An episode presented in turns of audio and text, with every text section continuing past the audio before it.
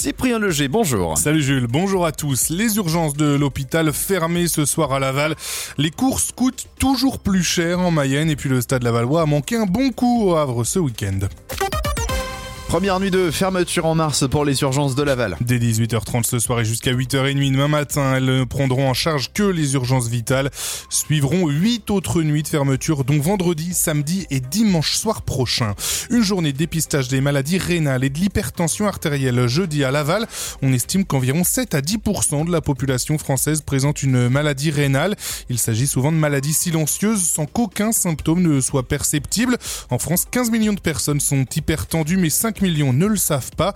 Alors un dépistage indispensable pour détecter cette maladie silencieuse est proposé jeudi de 9h30 à 15h30 à l'hôpital de Laval. C'est gratuit mais il est conseillé de réserver un créneau sur le site internet de l'hôpital. En Mayenne, vos paniers de courses ont augmenté de plus de 15% depuis un an. Selon un sondage France Info, le panier moyen dépasse désormais les 100 euros dans votre caddie. Le kilo de sucre a augmenté de 57% quand celui de farine a pris 34%. Une situation qui fait baisser le pouvoir d'achat et réagir la grande distribution. Le gouvernement n'obligera finalement pas la grande distribution à faire un panier anti-inflation commun, mais ces derniers devraient eux-mêmes bloquer les prix des produits de première nécessité. Après Super U et Lidl qui ont déjà lancé leur panier, Carrefour et Intermarché devraient suivre la marche.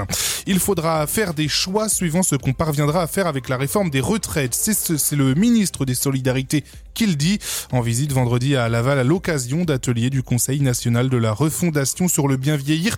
Jean-Christophe Combe a rappelé que le financement de la dépendance reposait sur la solidarité et qu'il faudra un équilibre. Le gouvernement mettra 5% de plus pour les EHPAD cette année, 32 milliards d'euros au total alors que les résidents sont de plus en plus indépendants, ce donc plus en plus dépendants, pardon. Des discussions auront lieu avec les départements et le Parlement pour voir si c'est suffisant, a ajouté le ministre. Un fonds de donation pour accompagner des jeunes éleveurs. Son nom c'est Élevons pour l'avenir et il a été lancé sur le stand des Pays de la Loire au Salon de l'Agriculture. Il a été lancé sous l'impulsion des professionnels de la filière bovine de la région. Il doit aider les plus jeunes à s'installer grâce à des dons faits par des entreprises au fonds de dotation. Des regrets pour le Stade Lavallois après la défaite face au leader. Les tangos avaient pourtant ouvert le score face au Havre samedi soir, mais ils ont été doublés en fin de partie pour finalement s'incliner 2 buts à 1.